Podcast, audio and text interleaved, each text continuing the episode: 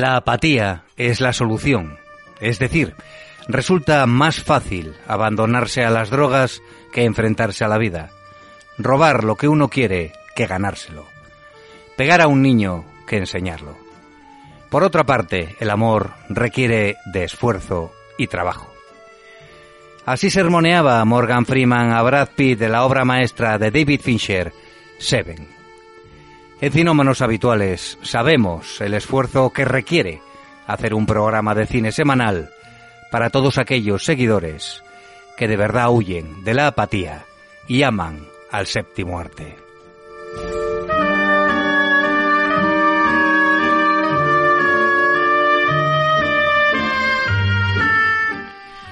Hoy nos acompaña uno de esos amantes del cine, que pasará a ser colaborador habitual del programa, que para eso se llama Cinómanos Habituales. Pipe Ferrero trae preparado un dossier con lo más destacado del cine de animación, un tema en el que me considero un profano y por eso estaré atento a, a lo que nos tiene que decir y os aconsejo a vosotros hacer lo mismo, claro.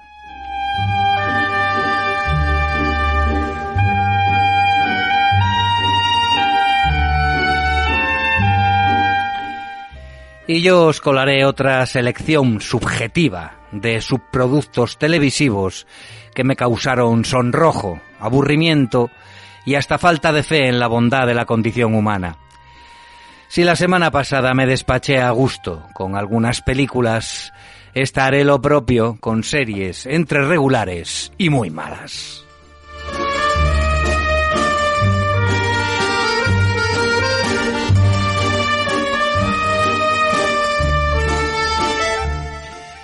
Semiconfinados como estamos, lo más saludable, aunque no lo recomienden los caretos televisivos que nos atormentan con cifras y prohibiciones, es salir a hacer un poco de deporte y luego ver alguna de las series y películas de las que hablamos en la sección de estrenos y recomendaciones.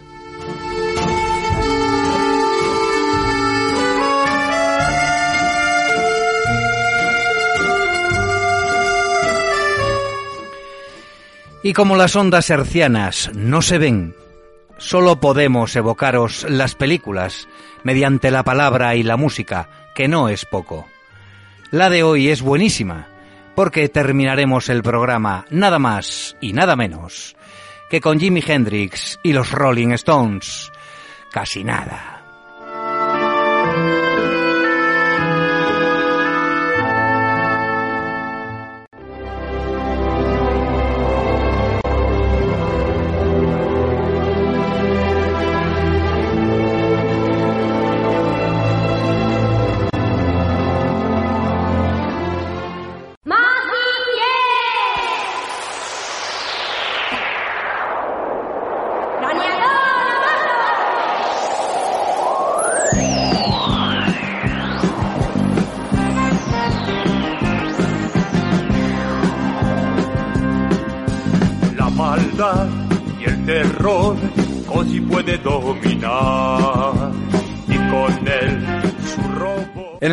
De hoy de Cinómanos Habituales trataremos un tipo de cine que ha ido cobrando más y más protagonismo desde que a finales del siglo XIX, antes de que existiese el cinematógrafo, Emil Guino inventase el prasinoscopio. Aunque el pionero de lo que podemos considerar cine animado fue otro francés, Emile Cole, que rodó en 70 milímetros Las pantomimas luminosas, estrenada en 1892. La primera película que se puede considerar, yo creo, de animación. Somos conscientes de que en menos de media hora no se pueden abarcar todas las variantes y nombres de este cine. Así que Pipe Ferrero nos resaltará lo más importante de lo que conocemos como animación filmada. Ojo, y no solo de dibujos animados. Buenas noches, Pipe.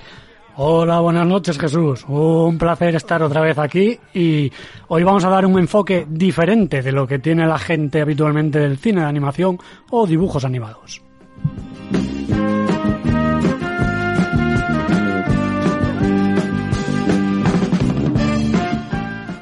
Bien, vamos a empezar con un poquito de historia, como tú bien dijiste. Pues a final del siglo XIX, pero de principios ya se iba forjando la historia de la animación, donde ya se hacían recopilaciones de animales en movimiento, una famosa de un caballo. Eh, Pat Sullivan en el 913, en 1913 crea una serie de animación llamada Félix el gato, que aquí se conocía como el gato Félix. Las abuelas, muy abuelas, alguna lo comentaba, las privilegiadas. En 1928, Walt Disney produce la primera película de animación con sonido sincronizado llamada El ratón Mickey, con la icónica imagen de ratón en el barco, en el timón del barco. Sí, muy conocida. Muy conocida. A partir de esos momentos, durante una década, se va perfeccionando las técnicas de animación que se seguirán usando hasta nuestros días. Técnicas como la rotoscopia. Jesús, nos preguntaremos, ¿en qué consistió esto? Pues muy sencillo. La rotoscopia es una técnica muy antigua que se remonta a principios del siglo pasado, concretamente entre los años 1912 y 1914, cuando los hermanos Fleischer, más primero y Day después, como modelo más que nada, inventaron el rotoscopio. ¿De qué se trataba esa técnica? Se preguntará. Después de reemplazar los fotogramas de una filmación real por dibujos calcados sobre cada fotograma, ¿esto qué es? Porque igual suena un poco lioso para el oyente, ahora lo explico. Pues dibujar encima de imágenes ya filmadas con personajes reales. Tan sencillo y tan complicado como eso. En un segundo, para que, para que te hagas una idea, en un segundo de cine convencional hay 24 fotogramas. 30 si es digital y de 16 a 18 generalmente en el cine mudo. Yo sé que tú eres un erudito y esto de lo ves, Yo hago, hago edición y conozco un poco Tú- la rotoscopía, pero, Eso pero bueno, eso explícalo, es. explícalo. Eso es, pero por esta razón de los fotogramas por segundo, que son muchos, fíjate, en un segundo, ¿eh? 24 imágenes diferentes, para que haya una continuidad Sí. y se vea todo fluido. Bien, pues el cine, el cine mudo, tú te das cuenta, vemos una película de Keaton o de Chaplin y se ve como a tirones, ¿verdad? Es esta razón, porque solamente usaban 16 fotogramas. Esa razón es es, es- daba más fluidez y naturalidad a los movimientos de los personajes, haciéndolos más humanos y reales en la animación. Esa técnica fue usada en la realización de Betty Boop, Popeye, lo que conocemos aquí como Popeye de toda la vida, Sí, señor. que se lo dices a un inglés y no sabe de qué No hablas, sabe. no sabe. Los viajes de Gulliver y a partir de los años 30 Disney la utilizó en su primera película, Blancanieves y los siete enanitos, y la seguiría usando intermitentemente durante toda su carrera. Es una técnica en desuso actualmente, desde el año 2000 más o menos, donde se mezcla con Photoshop y se sustituye con técnicas más modernas que imprimen mucha más calidad a las producciones. Aún así, hay nostálgicos y se sigue usando esporádicamente. Y una película referente es Una mirada en la oscuridad, o a Scanner Darkly, del 2006, protagonizada por Keanu Reeves, Robert Downey Jr., Woody Harrison y Winona Ryder.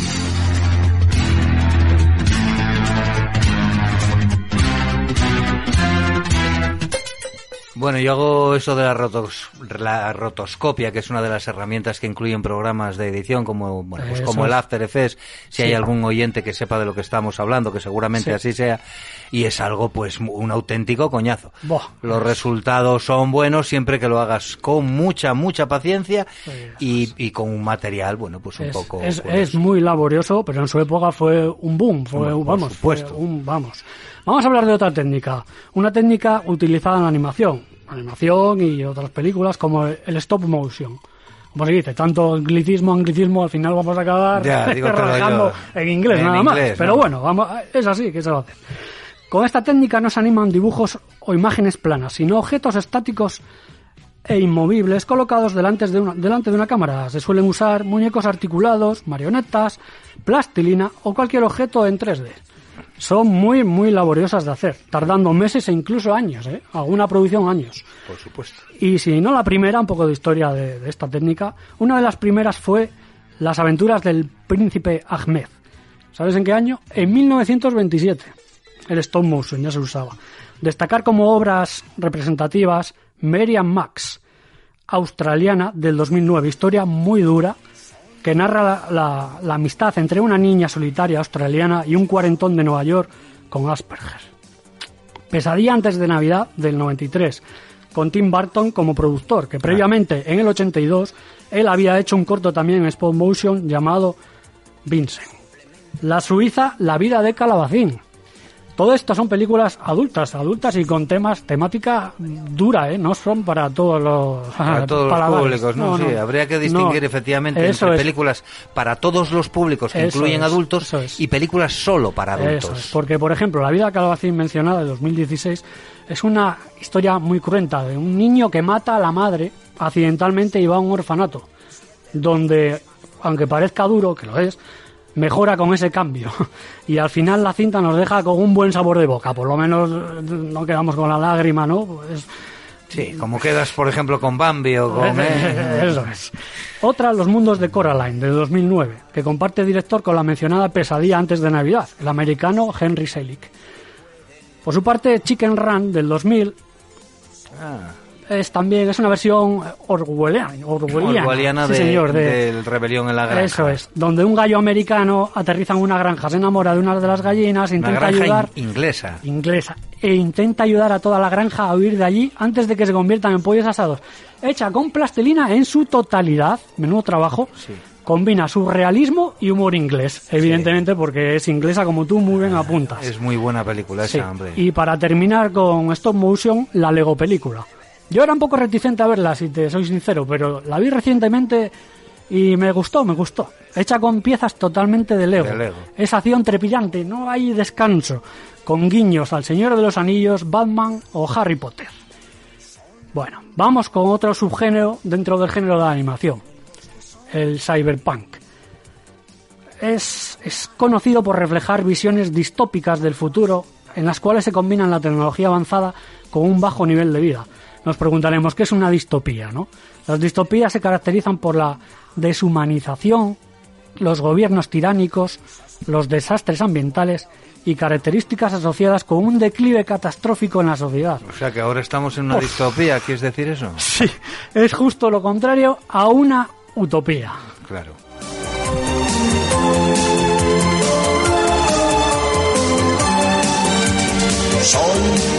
Siete veces más fuerte que tú.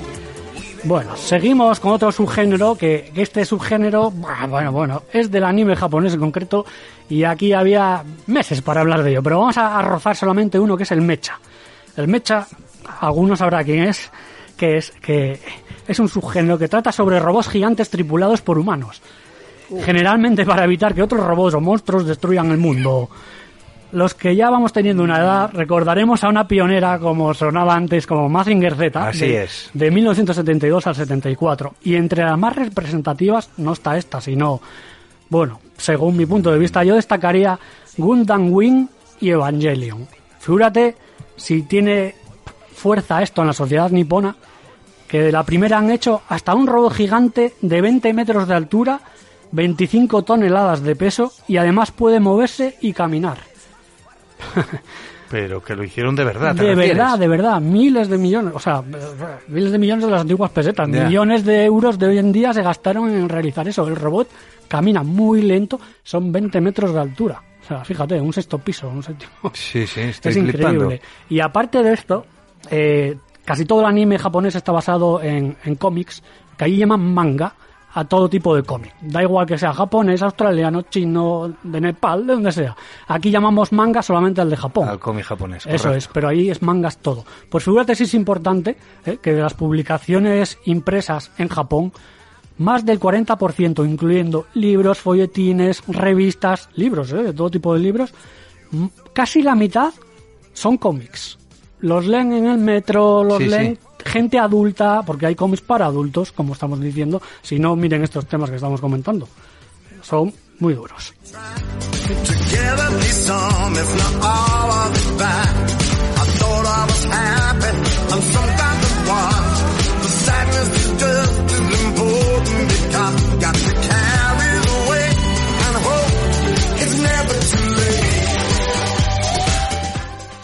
Bueno, vamos con algo que está de moda últimamente cada vez más, como son las series.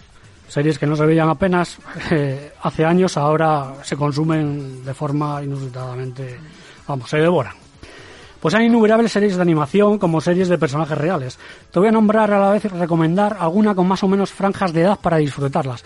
Aunque las que son para niños son como juegos. porque se pueden disfrutar teniendo 3 o 4 o hasta 80 más años. Comenzamos con Avatar, que no tiene nada que ver con la película posterior de James Cameron. Trata de un mundo donde existen cuatro tribus que representa cada una a uno de los cuatro elementos, tierra, fuego, aire y agua. En ella, el niño Ang, que es el avatar, es el elegido, el elegido para poner la paz en el mundo, esclavizado por la tribu del fuego. Serie más que recomendable para ver con tus hijos pequeños a la par que educarlos. Porque representa valores como la solidaridad, el amor y conservación de la naturaleza, el respeto y en especial la amistad. Y todo esto sin caer en cursilerías, con sus escenas de lucha, sin caer en crueldades gratuitas. Muy buena serie, Sí, y Sí. es japonesa. japonesa. Pasamos a Death Note. Bueno, Avatar tiene una segunda parte también, que es Avatar. Esta es la de- leyenda de Aang y la segunda es la leyenda de Korra, ya enfocada a un público un poquito más mayor, adolescente. Y me imagino que la animación pues era la típica de la animación japonesa, de ojos grandes, bocas pequeñas, Mm. eh, gota de sudor siempre. en el- No, no, no, no, es la- se acerca, se acerca a ese tipo de animación, pero tampoco es... Luego comentamos alguna serie. Mira, por ejemplo, Death Note, para seguir con el, con el siguiente grupo, o Full Metal Alchemist, para adolescentes donde ya hay más violencia explícita y tratan temas más complejos como la muerte, asesinatos, la doble moral, etcétera. Y para finalizar con los más adultos, Monster. Y aquí es donde voy a la pregunta que me hiciste. Monster tiene una animación totalmente occidental, no tiene nada que ver, nada que ver con el arquetipo que tenemos, que conocemos aquí, de los japoneses con ojos grandes, etcétera. Nada, es una animación totalmente occidental. Es todo un thriller, un thriller bueno, ¿eh? Donde el doctor Tenma es acosado por un crimen que no cometió mientras intenta demostrar quién es el asesino. Te sonará algo con el fugitivo de Harrison Ford, ¿verdad? Por supuesto. Pero esta es mucho más intrincado y complicado. Esta serie tiene mucha más miga. Col, repíteme por favor. Monster. Monster. Monster se llama. Mencionar también la más actual, Love, Death and Robots. Serie compuesta por 18 cortos de ciencia ficción, fantasía, terror y comedia muy heavy. Muy heavy, sí, sí, que son... No apta sí- para, para, para mentes sensibles, Esa- pero de verdad, Vale, ¿eh? O sea, así, vi- son, no apta. son episodios eh, que no tienen nada que ver conoces, con. ¿verdad? Hombre, claro que la conozco. Yo todo muy lo que son buenas. burradas Sí, sí, muy buenas. muy buena serie, Sí, muy no me acordaba de ella porque vi Muy hace buena. mucho Mira, tiempo. te voy a seguir comentando. También incluiría, yo, ¿eh? esto es personal, ya sabes. Por supuesto, como Incluiría decenas, pero aparte de que no hay tiempo, ¿no? No, no podemos incluir todas. La policíaca y futurista Psycho Pass. El western espacial Cowboy Bebop. Muy buena serie. Genial, me encantó. La gamberra Big Mouth y la fantasiosa El desencanto, entre otras muchas para adultos.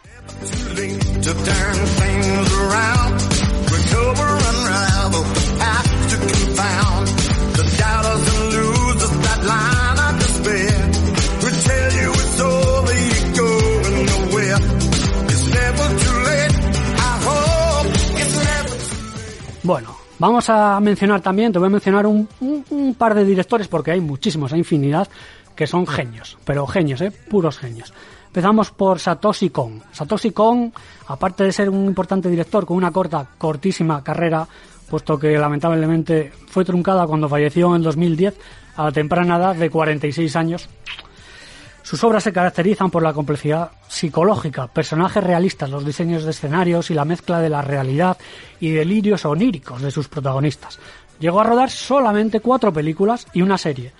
Perfect Blue, uno de sus títulos, dejó tal huella en Darren Aronofsky que llegó a comprar sus derechos, los derechos de la película, copiando literalmente este último una escena de la película de animación en Requiem por un sueño del 2000. En su obra copió una escena clavada, Clavada, ¿eh? calcada. Y aparte fue un pilar en la realización de su también aclamada Cisne Negro del 2010 con Bueno, Natalie Portman. muy buena película, Muy buena. Pues fíjate si esta película Y inspiró. Mila Kunis. Le Natalie inspiró. Y Mila Sí, señor. Kunis. Y a Nolan, esta película que te estoy comentando, Perfect Blue, Perfect Blue, sí. Sí. Le influyó tanto que fue su inspiración y referencia para rodar Origen en el 2010. También fue un importante guionista, trabajando con Katsuhiro Otomo en 1996 en, Memories. En Memory, espera. Película, ahora voy, compuesta de tres mediometrajes destacando Magnetic Rose, un trabajo que muchos consideran, yo incluido, una obra de arte. Es brutal. Otomo creó la película de culto Akira en el 88, como tú muy bien 88. comentas, que fue considerada, fíjate, la producción animada más costosa de la historia en ese momento.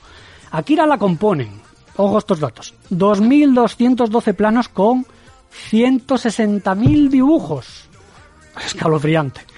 Debido a la ambientación nocturna en la que se desarrolla gran parte del film, Akira, el equipo creativo se tuvo que esforzar hasta el límite de llegar a usar 327 colores diferentes, teniendo incluso que crear 50 exclusivamente para la película.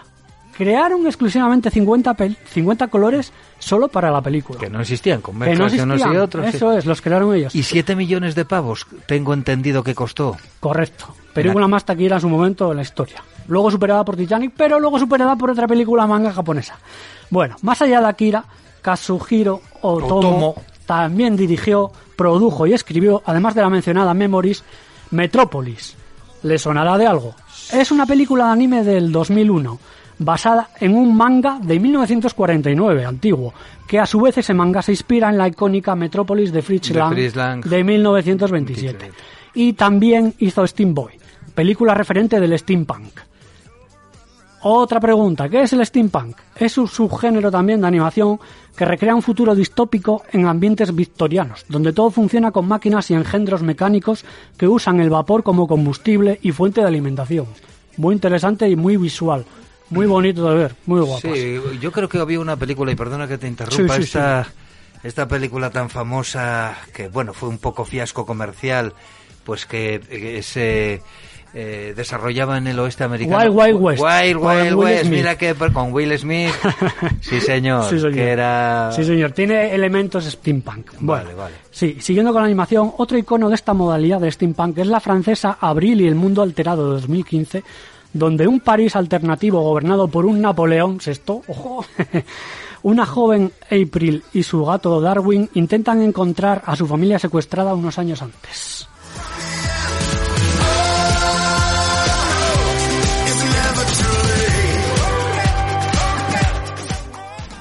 Bien, comentemos un poquito ahora de unas películas interesantes que me parecen a mí. En primer lugar, La tumba de las luciérnagas, obra maestra absoluta de Isao Takahata.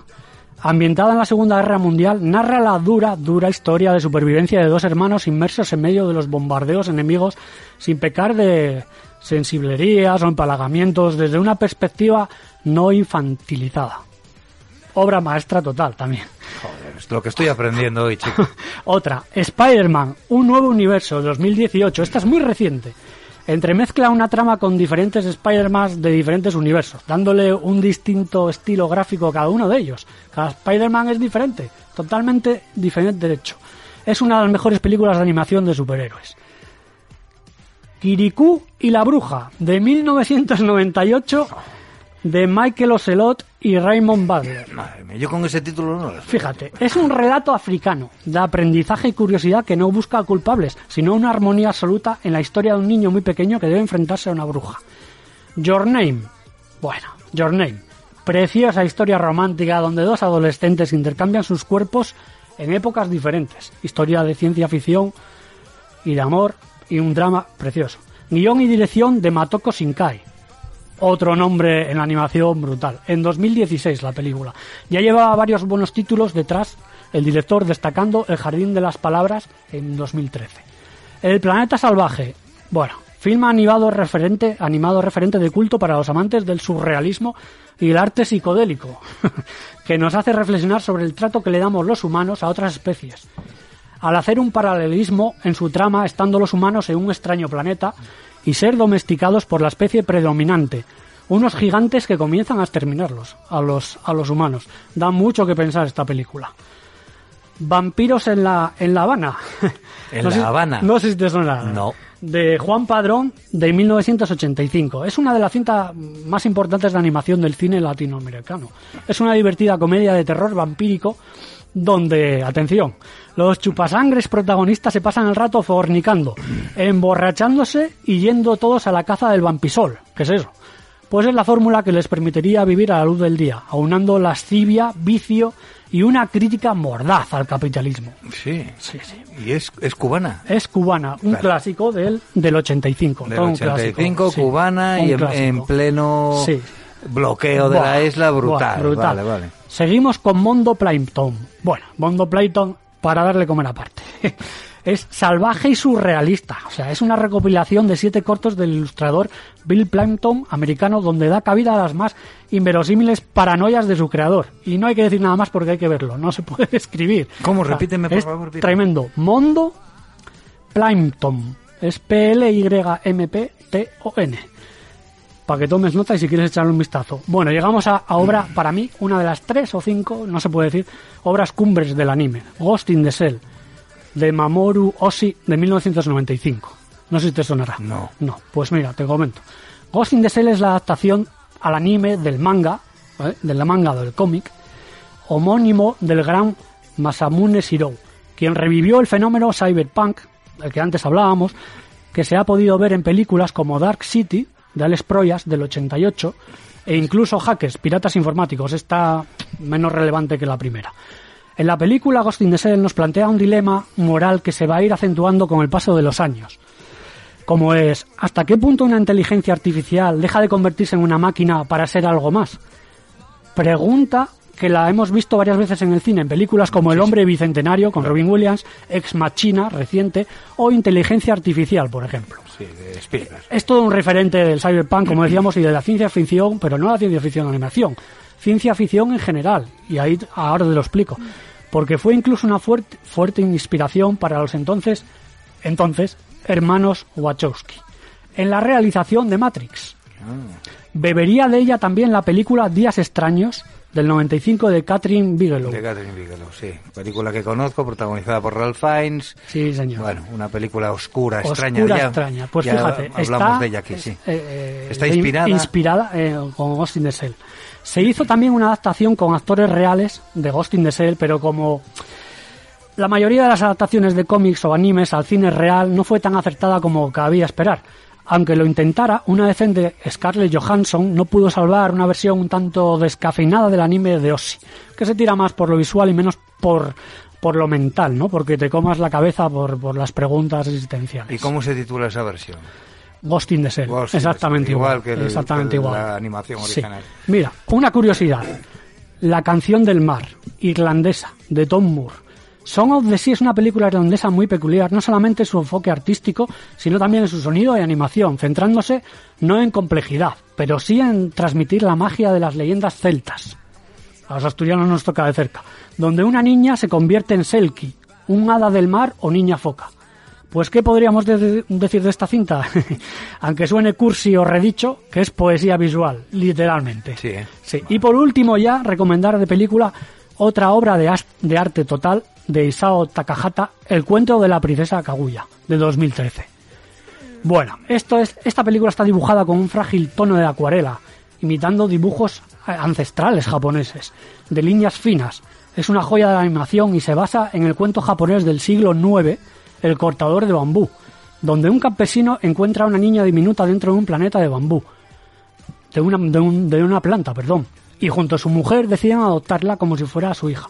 Pasan los años y rápidamente se convierte en una hermosa mujer pretendida por muchos hombres poderosos, pero en dos o tres años se convierte en toda la mujer. El maestro Takahata nos regala su última creación cinco años antes de su fallecimiento a los 82 años, siendo durante décadas atrás el creador de las míticas series Heidi, Marco, Lupin, Ana de las Tejas Verdes, etcétera, y de largometrajes tan destacados como Recuerdos del Ayer, Pompoco o la obra maestra antes mencionada, La tumba de las luciérnagas.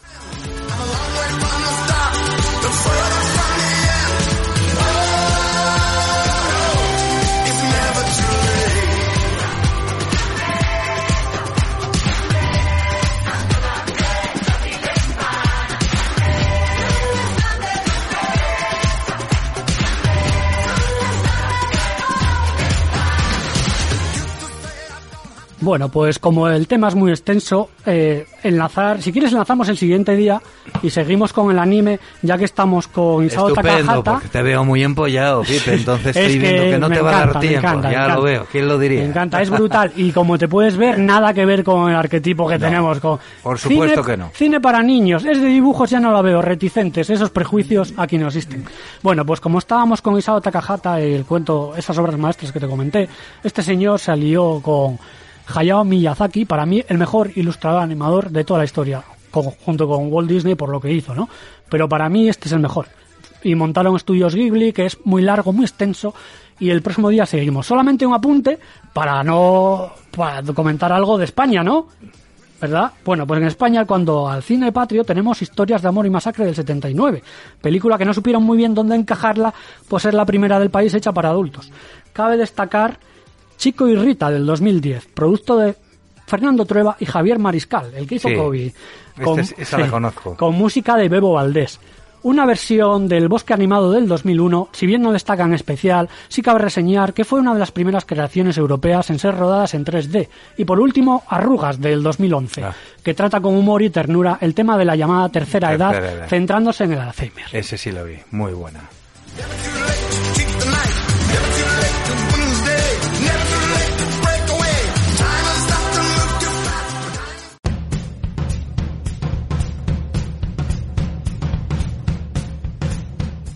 Bueno, Pipe, la verdad que, que, bueno, pues ya viste que no abrí casi la boca porque, porque estás tan empollado y te, te gusta tantísimo esto de la animación que, bueno, eh, la semana que viene continuaremos con ello, ¿verdad? Un placer, un placer Jesús, muchas gracias.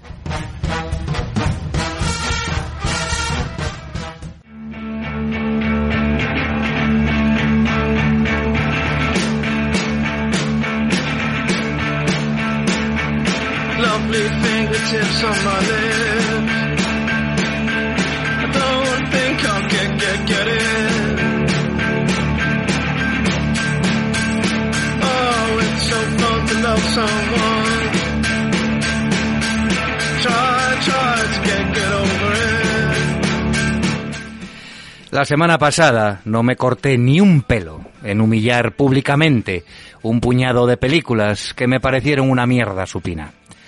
Podría seguir aumentando el catálogo de bodrios, porque hay para hacer varios programas si de verdad nos metemos en harina. Y efectivamente, voy a meterme en harina, pero de otro costal. El costal de las series.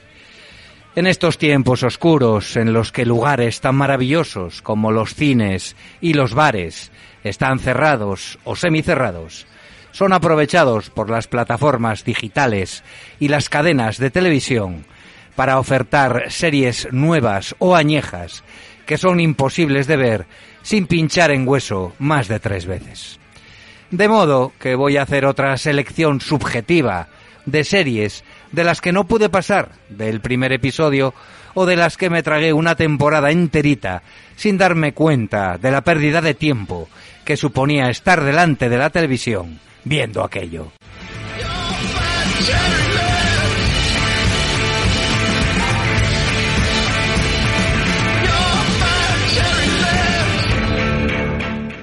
Algo evidente, amigos, si tratamos de series, es el inevitable bajón de calidad cuando se alargan innecesariamente para seguir explotando a la gallina de los huevos de oro. De estos casos hay como borra, algunos tan claros como Los Simpson, que lleva la friolera de 32 temporadas en las que progresivamente han sufrido bajones creativos, pero que aún así no merecen ser incluidos en esta selección de series malas. Sin embargo, y esto sé que me acarreará duras críticas, sí incluiría al menos las dos últimas temporadas de la sitcom de Big Bang Theory, aburridas y sin la frescura que dieron a sus personajes en los primeros episodios. Pasaron de ser tipos listos de los que reírnos a frikis pedantes que se reían de la audiencia. Fue sin duda una buena serie, pero ya resulta cansina con sus 12 temporadas, Así que por favor, que termine ya. Martin Scorsese y el cine de gángsters son una unión que da como resultado calidad y entretenimiento del bueno. Por eso, cuando leo que el enjuto gafapasta produce y dirige una serie de televisión, me falta tiempo para verla. Boardwalk Empire es una serie de gángsters ambientada en Atlantic City durante la ley seca, que protagonizan Steve Buscemi y Michael Shannon, dos actores ambos muy de mi gusto. Además, el primer episodio lo dirige el propio Scorsese. ¿Qué más se puede pedir? pensé. Y la verdad es que el primer capítulo es cojonudo y abre unas expectativas que se diluyen en los coñazos de diálogos farragosos y tramas supervistas en los siguientes 55 episodios. Sobre todo la segunda temporada, que fui incapaz de terminar, y eso que lo intenté varias veces. Tiene ocho premios Emmy, además de un montón de nominaciones y otros galardones. Por lo que está claro que no tengo ni puñetera idea de lo que es una buena serie, aunque sostengo que el bajón evidente que pega en su mitad hace que la ponga en esta lista de no recomendables. Lo mismo, lo mismito, pero en mucho mayor grado, pasa con The Walking Dead, un pastiche infumable, con un buen arranque, que pasa a convertirse en un culebrón tipo Pasión de Gavilanes. Es el degenere típico de series infinitas. Las tramas siempre se repiten. Los actores y actrices acaban contrato y hay que eliminarlos como sea. Y los zombies, que son lo más divertido, trabajan cada vez menos.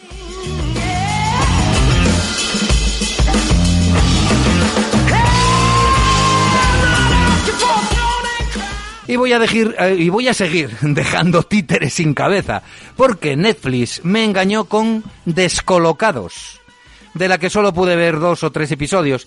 Del resto, aunque lo intenté, me sorprendí durmiendo. Y eso que los capítulos duran escasa media hora. Es una sitcom previsible sobre la tienda que regenta la oronda y estupenda Kathy Bates, en la que se venden todo tipo de productos relacionados con el cannabis. Chistes de fumetas mil veces vistos, sin gracia, con guiones peores a los que hacemos en cinómanos habituales, o sea, baratos. Pero al menos aquí le ponemos algo de sorna amateur. Rebusco ahora en mi semivacía cabeza qué otra serie me causó vergüenza ajena y surge como una exhalación la mítica Los vigilantes de la playa. Seamos realistas. Fueron los aceitosos y perfectos cuerpos de sus protagonistas los que atrajeron la audiencia a esta basura soleada, con diálogos de perogullo y acción para niñatos pijos que pasan la vida haciendo surf en playas en las que no se atisba ni un miserable Michelin. Pura ficción pachanguera. Además, la protagoniza uno de los peores actores de la historia de la televisión, David Hasselhoff, que ya dio muestras de su arte, ordenando a Kit, su amado coche fantástico, pasar a superpersecución. Y como no, amigos, citando Morraya, no puedo olvidarme de mi amigo Chuck Norris y su cara de estreñimiento en la interminable Walker, Ranger de Texas. Ni que decir tiene que solo vi algunos capítulos, muchos a medias, devorado por el sopor y el sofá. Pero os puedo asegurar que en los ocho años de emisión de esta serie, Chuck no llevó más de media docena de bofetones. Y eso que metió en la cárcel a todos los cacos y asesinos de Dallas, y cuando acabó con ellos, campó a sus anchas por el enorme estado para enjaular a todos los que encontraba. Las historietas son como las del equipo A, pero supuestamente dirigidas a un público adulto que flipa como Norris da la patada giratoria final para tumbar al malo de turno. Intenta parecer guay, metiendo en la serie a un negro, a una chica florero y a los indios americanos que lo criaron. Pero la mezcla de tipos listos, patadas realizadas por su doble, sombreros tejanos y nihilismo barato, hacen de esta serie un auténtico peñazo repetitivo con la impasible jeta de Chuck Norris.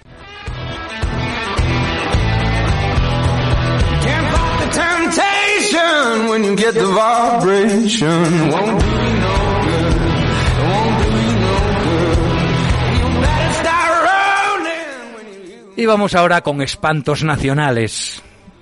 Pilar Rubio es una mujer de bandera, de eso no hay duda. Y su despampanante belleza sirvió como reclamo de la serie Piratas, El tesoro perdido de Yáñez el Sanguinario, no sé qué más. Un título demasiado largo para una serie muy corta. Y no hablo del número de capítulos, ya que fue cancelada enseguida, sino corta en cuanto a producción, ambientación, guion y diálogos que parecen sacados de Barrio Sésamo, pero recitados por Óscar Jaenada en un supuesto castellano del siglo XVIII. Las escenas de los duelos con espadas provocan sarpullidos y los decorados no superan a los artilugios que en carnaval descienden la calle de Galeana. Reconozco no hablar con mucha propiedad porque solo he visto algunos capítulos a medias, de los cuales solo he podido sacar una conclusión. Sergio Ramos es un tipo muy afortunado. Hubo una época en la que las cadenas televisivas produjeron versiones españolas de series de éxito americanas. Hay que tenerlos muy gordos para hacer un cheers con Antonio Resines y Pepón Nieto, y pasó lo que pasó, claro. Las comparaciones son inevitables y todo el mundo sabe que los americanos son unos maestros en las comedias de risas enlatadas. Sinceramente, creo que si la TPA hiciese un cheers en una sidería con serrín por el suelo y paisanacos jugando al subastao y cantando tonada, sería un éxito rotundo y alcanzaría picos de audiencia inusitados en el Berrón o en la Pola de Somiedo. Las hasta ahora mencionadas, amigos, fueron series con un recorrido muy corto debido a su falta de calidad, pero sobre todo a su desplome de audiencia en cada episodio. La gente nos cansamos de ver siempre a Resines y compañía haciendo de lo mismo con distintos disfraces. Por eso, o porque no sale Resines, es por lo que no se entiende que una estupidez como Jim Tony sobreviviese durante cuatro temporadas y dos largos años. Es una comedia de situación, pero horrible, horrible. El gañán, dueño de un gimnasio, interactúa con sus clientes y empleados en unos gags que no provocan ni siquiera una tenue sonrisa. Es la nada. Y los personajes son burdos y poco representativos. Los chistes son malos y muy viejos. Y la comparación con la insuperable Cámara Café es bochornosa. De vergüenza ajena, vamos.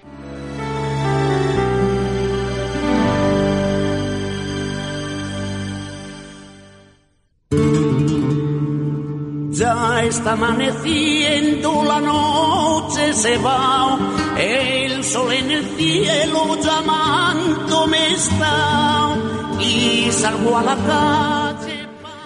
He dejado para el final a propósito el caviar, la mousse de chocolate, la guinda del pastel. José Luis Cantero, conocido por todos como El Fari, lucía palillo en boca y estampitas en su taxi, en el éxito absoluto Menudo es mi padre, serie que emitió Antena 3 a mediados de los 90. El menudo cantante tenía muy mala hostia y una familia muy bien apañada. Su mujer, dedicada en cuerpo y alma a sus labores, un montón de fíos, incluida una sueca, fruto de uno de los múltiples amoríos del Fari por tierras norteñas, con los problemas típicos de adolescentes, que José Luis solucionaba con una charla de filosofía de bar o un par de bofetones, según el caso. Tenía también un hermano medio tolai y varios colegas con los que jugar la partida y ponerse ciego de coña en un bar llamado El Pellizquito. La serie, de una ñoñería y costumbrismo que irritaba los ojos, no tendría hueco en esta sociedad políticamente correcta que ataca todo lo que no sigue los parámetros de Twitter o Facebook. Yo la aborrecía. Nunca vi un capítulo completo. El Fari tenía de actor lo que Paul Newman de feo, y los guiones oscilaban entre inexistentes y horrendos. El Fari, que sería bajo, pero no tonto, también cantaba la sintonía de cabecera que estáis escuchando de fondo. Y cuando vio que la audiencia se disparaba, lo que dice mucho de la oferta televisiva de la época, por cierto, pidió más perras. Pero los directivos de la cadena amenazaron con matarlo en la serie, que al final, y tras solo dos temporadas, fue cancelada. Gracias a Dios.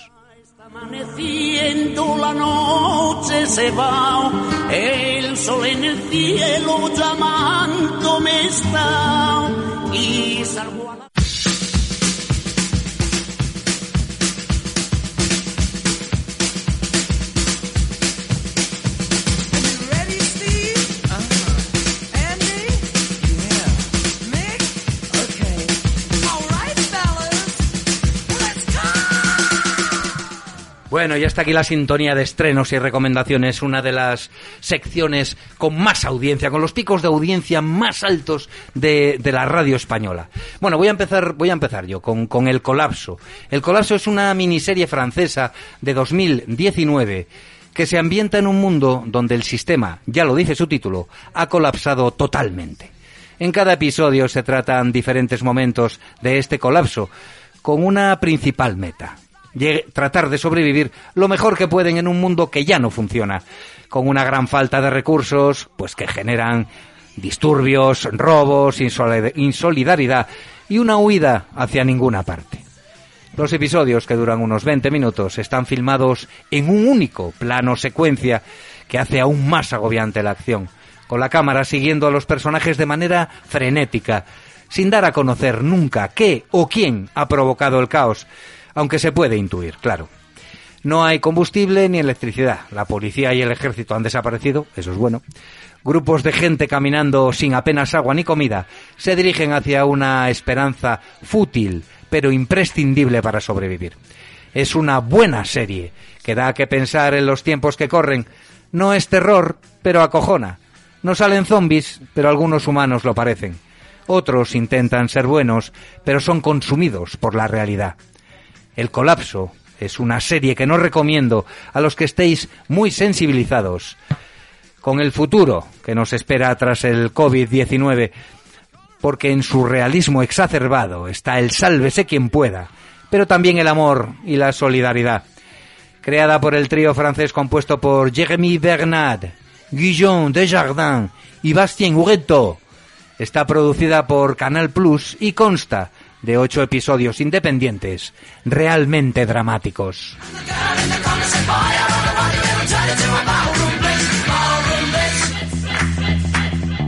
Pues Jesús, ¿te acuerdas del Buscavidas? Hombre, aquí viniste a darnos una muy muy buena charla, recuerdo. Bien, pues mi recomendación de hoy se basa en otro libro escrito por el mismo autor, Walter Davis. Esta vez es una miniserie, igual que tú, recomiendo otra miniserie, pero diferente.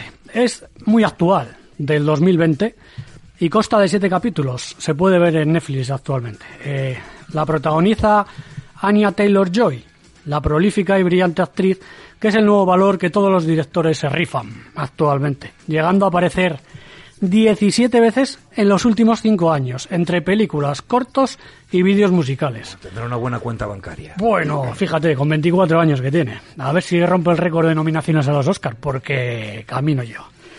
Aunque todavía no tiene ninguno, va a tener fijo.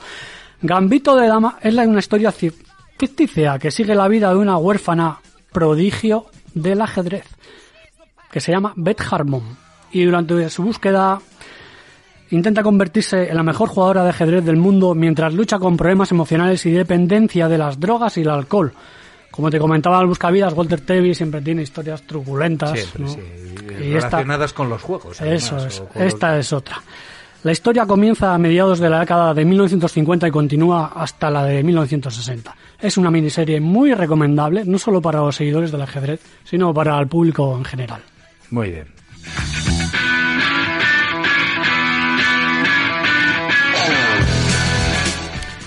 Y en la cartelera de esta semana se estrena Noticias del Gran, del Gran Mundo, del británico Paul Greengrass, solvente director de la saga de Bourne. El buenazo de Tom Hanks, el James Stewart actual, que no te hace un papel de malo, así lo colmen de oro, es un veterano capitán de la Guerra Civil norteamericana que tiene que acompañar a una niña de 10 años para llevarla a un supuesto hogar a través de cientos de kilómetros de llanura y montañas del salvaje oeste americano. Es otro western, esta vez en formato road movie, tipo la que aquí recomendamos la semana pasada, titulada Hostiles, pero mucho menos cafre. ¿eh? La crítica especializada la pone bastante bien, seguramente porque todo lo que hace Hanks es halagado, casi sin reparos. Es sin duda un buen actor, no lo dudo, lo ha demostrado en decenas de películas, pero a mí me cae algo gordo, chico. Me cae algo gordo por su buenismo inquebrantable. Aún así, creo que Noticias del Gran Mundo es lo mejor de los estrenos de las salas de cine en esta semana.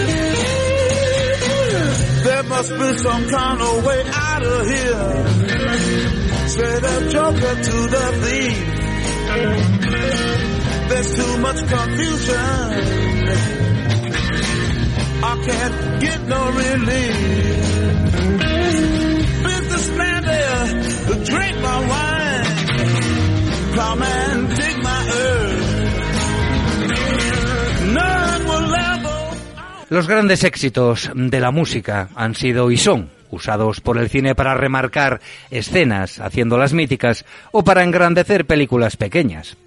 Hay cientos de clásicos que suenan en muchas cintas de todo pelaje. Hoy cerramos Cinómanos Habituales con dos temas excepcionales. O por lo menos a mí me lo parecen. Y como al final soy yo el que los escoge, espero haber acertado con vuestro exquisito gusto musical. Empezamos fuerte, ya lo estáis escuchando, nada menos que con Jimi Hendrix y su All Alone the Watchtower, original de Bob Dylan, que pusieron en películas como Forrest Gump, Rush o la deliciosa American Beauty. Después, Frank nos pondrá a los Rolling Stones cantando Gimme Shelter, tema del que estuvo colgado Martin Scorsese, al usarlo en tres de sus películas de gángsters más célebres, Casino, Infiltrados y uno de los nuestros.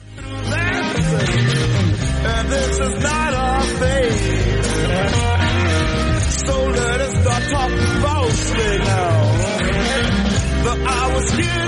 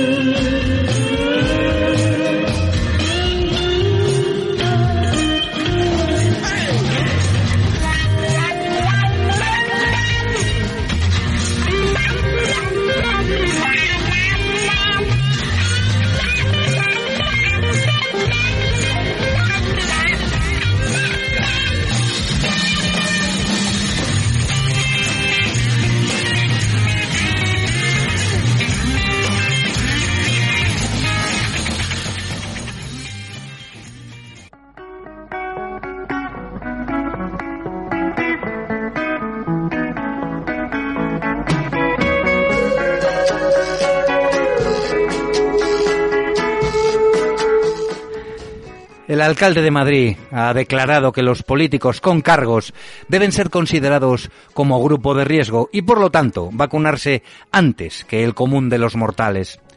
Quizá él ya se la haya puesto de estrangis y espera que cambie el criterio antes de que vean su foto pinchándose en Twitter.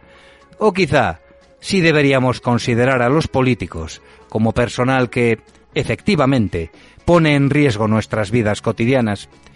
En cualquier caso, os invitamos a daros un buen chute de cine todos los jueves de 9 a 10 de la noche en APQ Radio, escuchando atentamente lo que decimos Pipe Ferrero y Jesús Palomares y lo que controla Fran Rodríguez en Cinómanos Habituales.